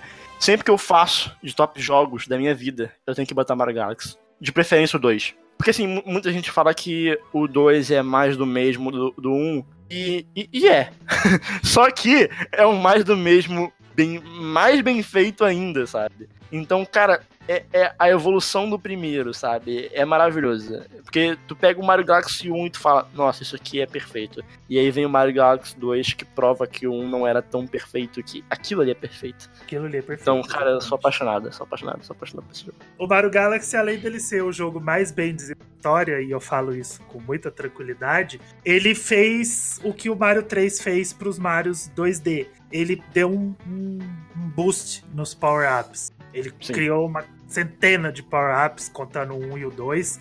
E aí você tem lá a nuvenzinha, que A nuvenzinha, a mola, né? a mola, aquela mola totalmente fora de controle, mas que ela é muito genial. Que eu adoro também, que ela é muito. Ela é totalmente fora de controle, mas ela tem uns minigames muito legais. Tem o Mario Fantasma, O fantasma, Mario Fantasma. super fofo. Tem da abelha, Nossa, abelha. tem inclusive tem Mano. um, do- um dos power-ups que eu mais gosto também, que é a florzinha de gelo. Florzinha de gelo que você anda na água. Muito boa também, que você O patina na água, água. maravilhosa, você balança e ele começa a patinar, é maravilhoso. Mas enfim, mais avançando um pouquinho no tempo, a gente tem ali os jogos de DS, de 3DS, de Wii, que são os New Super Mario Bros. É a volta da série pro 2D, né? No geral, ali, eu, eu gosto dos jogos, mas acho que mais pro final começou a cansar um pouco, porque Ficou um pouquinho Gostar mesmo, tornando- gostar mesmo, eu gosto só do primeiro. É, então, mas foi se tornando um primeiro. pouco mais do mesmo ali. Você teve É, o alguns power-ups me muito decepcionei, legais. me decepcionei muito com o New Super Mario Bros. 2 do 3DS. Eu tava muito hypado, porque eu tinha gostado muito do primeiro New Super Mario Bros. do Nintendo Wii, que já era uma releitura do DS, né? Que, que também era muito bom. Só Sim. que o 2 do, do 3DS, eu fui com uma expectativa muito alta. E pra mim, não, não- sabe, eles colocaram o lance das um milhão de moedas ali, é legal, é um objetivo a mais. Só que hum, eu esperava Eu troco, muito mais. eu troco todos esses jogos por um Mario Maker. Ah, sim, sim. Uhum. Sim, eu esperava muito mais. Assim, é legal, zerei, jogaria de novo, sim, mas. cê- cê- tipo, é aquele mais do mesmo gostoso. É aquele mais Sim, do mesmo sim, gostoso. sim, Mas às vezes você quer experimentar uma coisa diferente e uma hora aquilo vai cansar, né? Sim. E aí você também teve pra 3DS o Mario 3D Land, que foi basicamente ali o jogo que já preparou o terreno pro 3D World, né? Ai, é o mais É lindo. muito, muito bom é um também. bebezinho. muito, muito bom. Depois do Mario Galaxy, meus Lindo, olhos se lindo, abriram lindo. muito, muito mais pra Mario e ali eu passei. Tipo assim, já teve o New Super Mario Bros. que eu gostei muito. Teve o 3D Land, que eu acho muito bom também. O do 3DS. Acho curtinho, mas faz sentido porque é um jogo de portátil. E teve, bom, esses mais recentes aí eu não joguei, né? Que a gente ainda vai falar. Mas esses dois jogos eu gostei, eles, gostei deles numa intensidade, assim, que eu também não imaginava que eu ia gostar. E nessa leva de jogos de DS, né, do New Super Mario 3D Land, 3D Worlds, você teve uma cacetada de power-up novo, desde de pirocóptero até gatinho, né? Ah, o gatinho é legal, é a melhor coisa daquele jogo. Gatinho é maravilhoso. Pirocóptero é da hora. é lindo e é uma delícia de jogar. Pra jogar de, de dupla, coop, é perfeito. É muito é, mas você maneiro. bota quatro pessoas, viram. Não. Né? De Mas coop, é- de dupla, isso é o legal do jogo, porque vira uma bagunça e, e todo mundo tentando se ajudar acaba matando o outro. E Exato. esse é, é o, o genial do jogo. Se você não se comunica, não dá certo. Depois que eu joguei o Mario Galaxy, aí veio o Mario Galaxy 2, que eu gostei também. Aí veio no Super Mario Bros, veio 3D Land. E eu fui ficando mais empolgado pros lançamentos do Mario, mais do que na minha vida inteira. Eu só não gostei muito do 3D World. Eu não sei porquê. Eu acho ele legal Ai, que também. triste. Não, ele é Ele legal. Ele é legal, mas eu não gostei o mesmo tanto do 3D Land, não gostei o mesmo tanto do New Super Mario Bros. Eu, eu não sei também, mas eu acho a transformação de gatinho muito bacana. Muito mesmo. E aí entramos na geração atual Nintendo Switch. E você teve Super Mario Odyssey de 2017. Esse jogo me fez pensar em comprar um Switch. Eu, eu gosto muito do Mario Odyssey exatamente porque ele trouxe de volta a exploração que você tinha no Mario 60. Mario Sun- por mais que o Mario Galaxy seja o meu favorito, ele seja perfeito, ele seja tecnicamente incrível, ele tem uma linearidade, né? No, na história, no andamento, ele tem uma limitação dentro dos planetas. Você tem um cenário 3D amplo, em alguns lugares extremamente amplos, só que tem cenários bem limitados também, tem cenários bem curtos. E isso faz parte do, da, da estética dele, ele é perfeito daquele jeito. Daria uma, uma Starbit de lugar do Sunshine. Mas o Odyssey, ele trouxe de volta uma coisa que a gente sentia falta no próprio Mario, que era explorar um cenário muito mais amplo. Sim. Sabe assim? E, eles levaram, às vezes, até muito a sério. porque Tem uns cenários que são. Não, o pessoal até brinca que o Odyssey é, mais, é tipo o GTA do Mario, né? O pessoal brincava assim, na época. Ah, nossa. boa. Não, mas não sei se vocês lembram disso. E eu sei que acaba, é, acaba ficando cansativo até você que procurar as moons, e aí você tem que achar, você tem que ficar batendo no chão o tempo todo pra ver se tem uma moon no chão, se tem uma moon.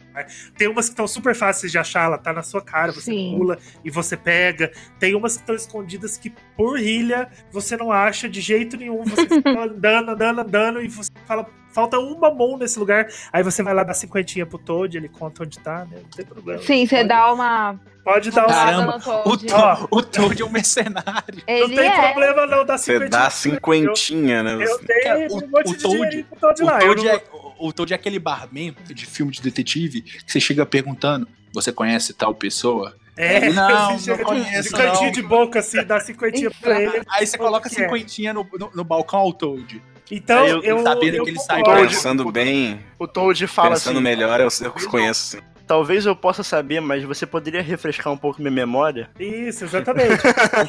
Esse é o E ó, não, Toad. não tem problema nenhum em fazer isso, não, viu? Se o recurso tá lá, eu vou usar. É lógico, porque tem Eu- umas que são impossíveis de você achar sozinho. Eu não tenho vergonha nenhuma de falar que eu paguei pra aquele Toad me dar umas dicas. Mas se você tem o dinheiro que você coletou com o seu esforço dentro do jogo, ainda é um mérito seu. É, um- é uma forma Claro. que você conseguiu de conseguir aquilo. E ele não pegou a estrela pra mim, ele só mostrou onde tava. e Mas, assim, precisamos falar do momento de New Donk City, né? Que Que pra é mim, assim, coisa linda, né? É maravilhoso aquilo. é, é um... Acho que, é, junto com a cutscene inicial do Mario Galaxy, é, se torna ali pra mim um dos momentos, assim, mais grandiosos da, da, da, da franquia Mario, né?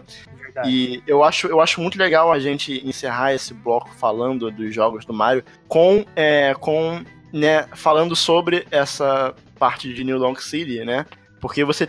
Todo aquele arco é muito bom. De você chegar na cidade, baseado em Nova York. E Aí tá você... chovendo, tá à noite. Ma- Mas ó, antes, antes de, de começar a falar sobre isso, eu vou falar pra vocês da, da minha primeira impressão quando anunciaram o, o- quando fizeram o anúncio do Mario Odyssey e quando eu vi que tinha um mundo com seres humanos, eu na hora eu gritei não, por favor não façam isso, sabe? E tipo eu quebrei a cara muito feio porque cara é o mundo é o melhor mundo do jogo, sabe? É o ápice E- do jogo pra mim. Na minha todo aquele arco de você ir atrás dos músicos da banda, sabe? E no final aquele ápice foi muito foda. É, é- esse, essa estranheza que o Daniel citou, acho que todo mundo sentiu, né? Sim, não, não tem como não sentir aquilo. Eu, eu tava é, empolgado, eu falei, ah, eles vão fazer dar certo, mas sabe quando por dentro assim você tá pensando, e se não der, sabe? Se ficar Cê- muito cê- estranho, se ficar muito esquisito. você tava falando, bota fé que vai dar certo. Mas no fundo você tava lembrando de imagens do filme do Mario, sabe? Mas no fundo era aquela cara do Faustão nervoso, assim, sabe? É, eu tava aquele meme do Faustão, que tá nervoso.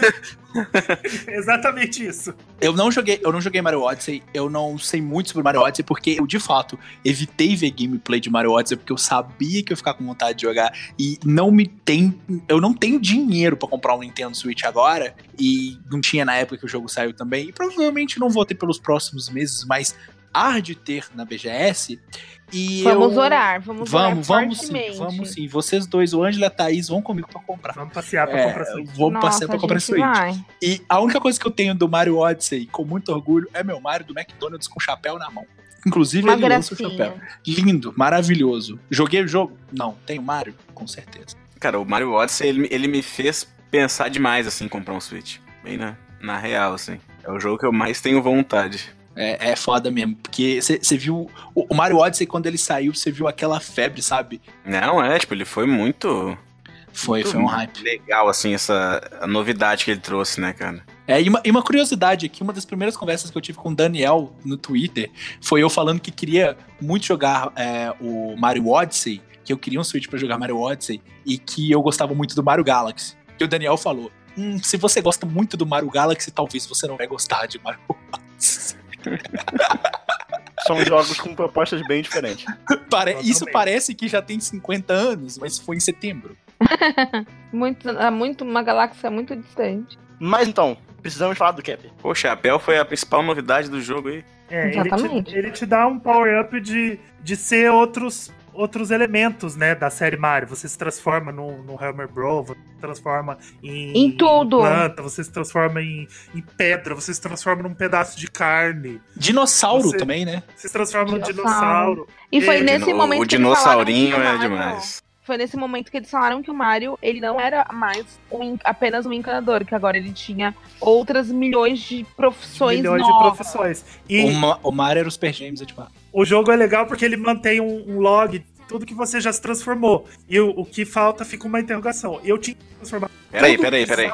Tu pode te transformar, então, de- tipo, ah, tu se transformou numa caixa de sapato. Tu pode se transformar em qualquer momento, novamente. Não, Não, Ah, não logo é o assim, chapéu. não é- Você tem que é encontrar bagunça. O, Ah, não, esse Me objeto, expliquem aí. Por exemplo, você, você se transforma numa tampa de bueiro. Só que é uma tampa de bueiro que tá lá Ok. em Dog City, ela tem um- uma bolota em cima. Você sabe que você pode jogar o chapéu nela e você vira aquela tampa de bueiro. Você E anda, você se transforma. você fica pulando igual uma tampinha de bueiro tentando sair do lugar. E aí eu, eu tinha o log lá de tudo que eu já tinha me transformado e tinha uma interrogação. E eu falei, eu já me transformei em tudo que eu posso nesse jogo. Aí eu fui descobrir que no mundo lá do Luncheon Kingdom, eu posso me transformar num bife, num pedaço de carne que tá lá no meio do cenário. Mentira, isso eu não fiz ainda. E era o que faltava pra mim, pra eu completar a minha lista de transformações. Era um pedaço de carne. Então esse jogo, esse jogo pra mim. Get ready for the sun. Let's do the. Odyssey,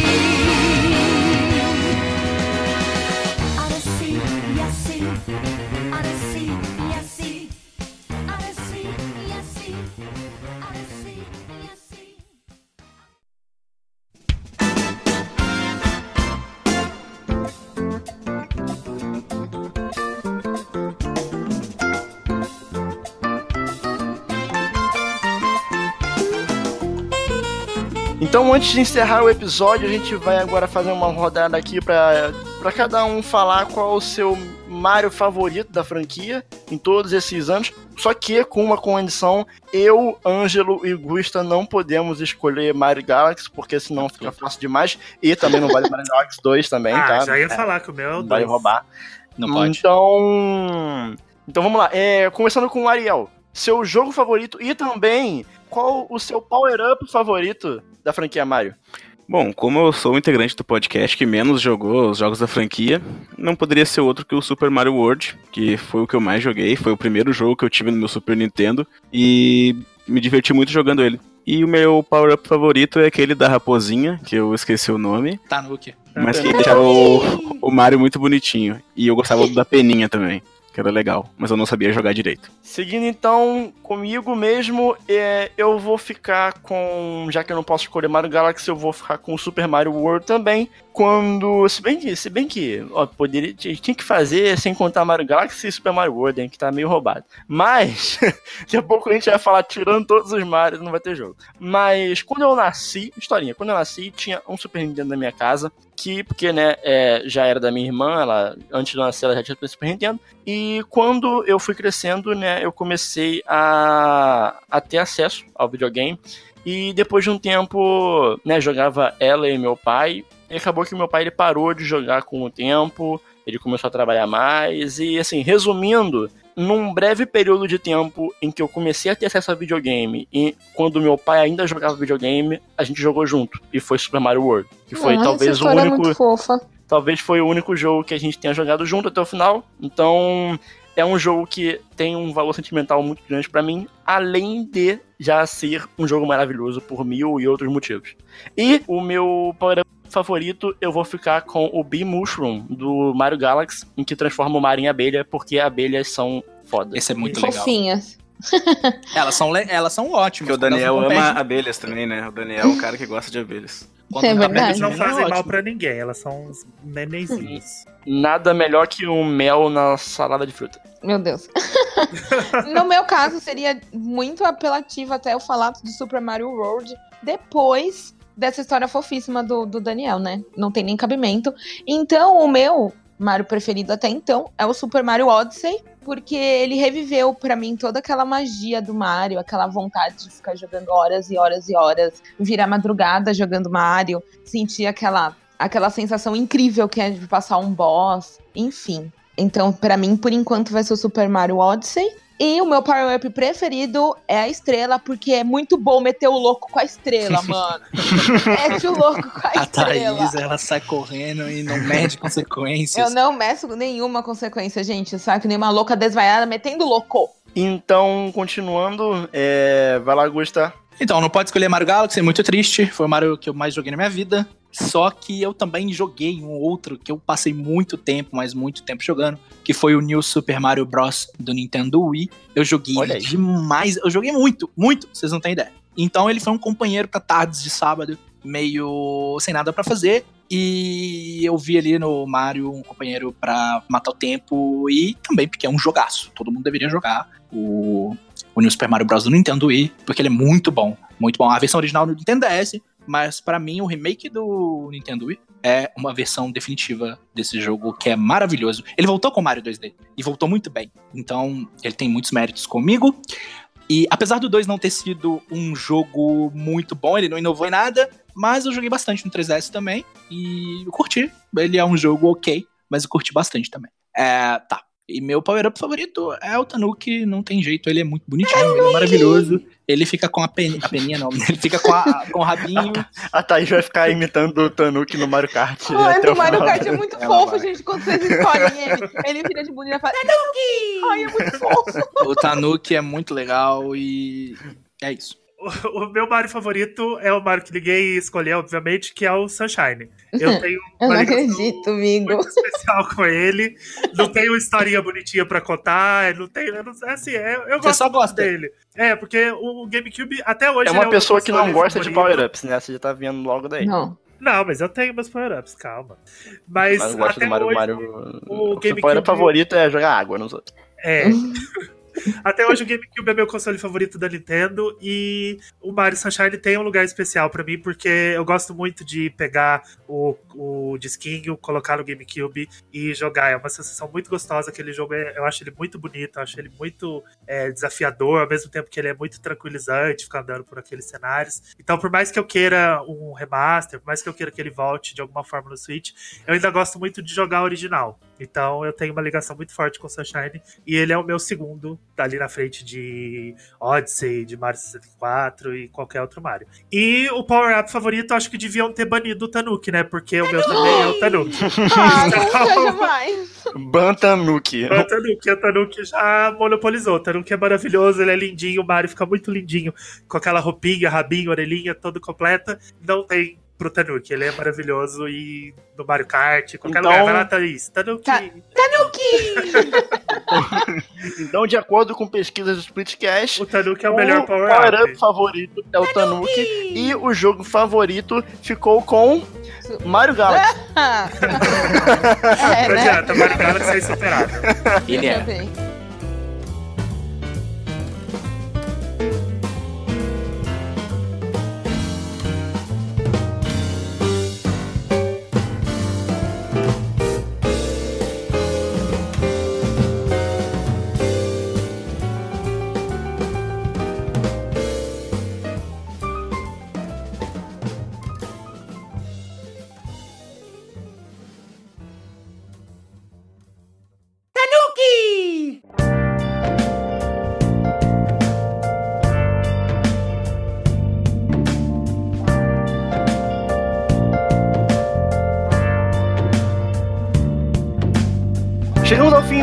Mais um Splitcast. Muito obrigado a você que nos acompanha semanalmente, que nos manda feedback. Essa semana eu queria mandar um obrigado especial para alguns ouvintes que têm sempre mandado mensagens e compartilhado, dando uma grande força nas redes sociais, como o Raul Vinícius, o nosso querido André Genérico, sempre mandando ótimos e-mails. Em breve iremos ler alguns deles aqui no Nowplay. Então, por favor, nos envie mais. Todo E mundo. Felipe Gon da Bahia, como sempre, ajudando bastante. E também tem um ouvinte que é o Ângelo, Muito especial esse cara. muito, Muito especial, especial. esse. Se não, fosse, se não fosse o apoio dele, a gente não tava nem aqui. E muitos outros ouvintes. Toda semana eu vou agradecer a algumas pessoas aqui. Então continue nos dando uma força que você sempre terá um local especial aqui nesse podcast. Agora, Amamos vocês. Uh!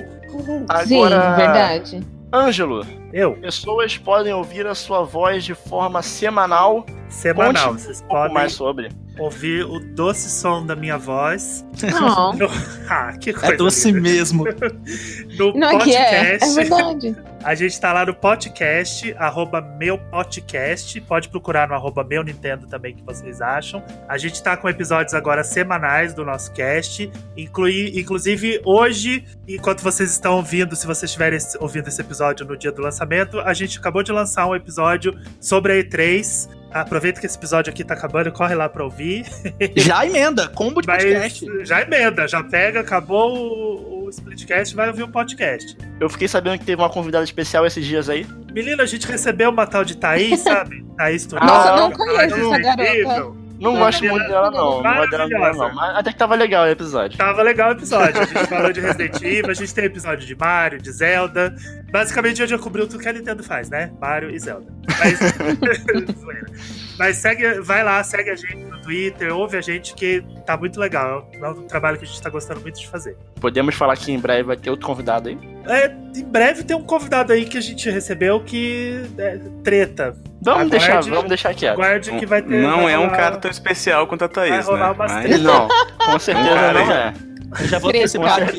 não é. Já vou antecipar aqui que o episódio de Fire Emblem eu vou estar lá. Eu já me convidei, o Ângelo já mandou os negócios tudo. Então, já rolou, a gente já tá com o contrato pronto aqui em duas tá. vias. O Ângelo já assinou o contrato. É, Fire Emblem vai ter o Gusta. No É. episódio sobre xingar Baioneta. Baioneta vai ter eu. Tem que ter eu no Baioneta. E. Thaís, o que, que você quer, Thaís? Vou botar aqui na, na Vamos lista. aproveitar que a gente tá selecionando pauta. O que, que você vai querer falar? Se Nossa, tiver sobrando, se tiver sobrando Zelda aí, Resident chamar Evil. também. Zelda e Pokémon tamo aí. Pode Thaís vai estar no episódio de também. Mario Odyssey. É. Vai estar no Mario Odyssey. Vai estar- Pode. Gosto. Eu gosto. Eu quero mandar um abraço aí também, eu vou aproveitar, tá? Vou mandar um abraço para duas pessoas. Primeiro pro meu amigo Hideo Kojima.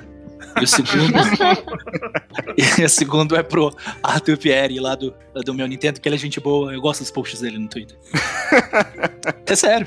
E É Pierre- o, é Pierre o amanhã. O amanhã está em suas mãos. O amanhã está em suas mãos. Kojima! É nóis. Cachorro. Cachorro. Cachorrão. Pra encerrar o episódio de hoje, temos ainda uma música para fechar bonito o nosso convidado escolha. É, a gente vai fechar hoje com uma música de Super Mario Galaxy, obviamente, né? Porque eu não pude escolher como, ele, como meu favorito, mas ele obviamente é. Então a gente vai fechar com Galaxy Reactor, Super Mario Galaxy. E se o Gusta não abandonar o podcast para sair por aí coletando e trocando moedas por estrelas, o que na verdade pode ser uma alegoria para drogas, nós somos o Splitcast. Eu não que vem. Tchau. Tchau, Tchau, tchau, pessoal. Ser os estrelas.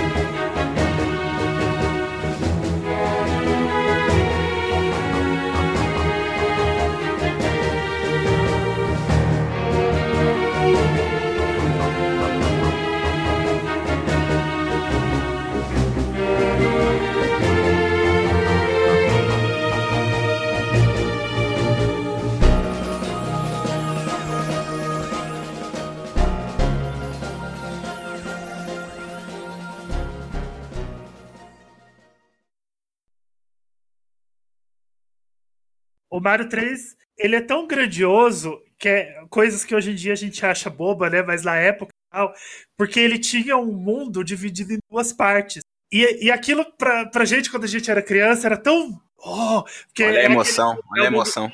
Se eu não me engano, a hora que você chega no final, que é uma, é uma, é uma torre Sim. espiral, você, você sobe, sobe, sobe e você vai parar na nuvem. E você fala, nossa, tem outro mundo aqui. E tipo, é o mesmo mundo e ele continua. Isso? Isso, vai Aí toca ficar, hein? música Por quê? É o teu toque do celular? Não, Desculpa. foi a Thaís. Ah, Quebrou. Mo- momento persona do Daniel. ah, é. É pra dar imersão, sabe? É dar-. Não, e o melhor que o Ângelo tava falando.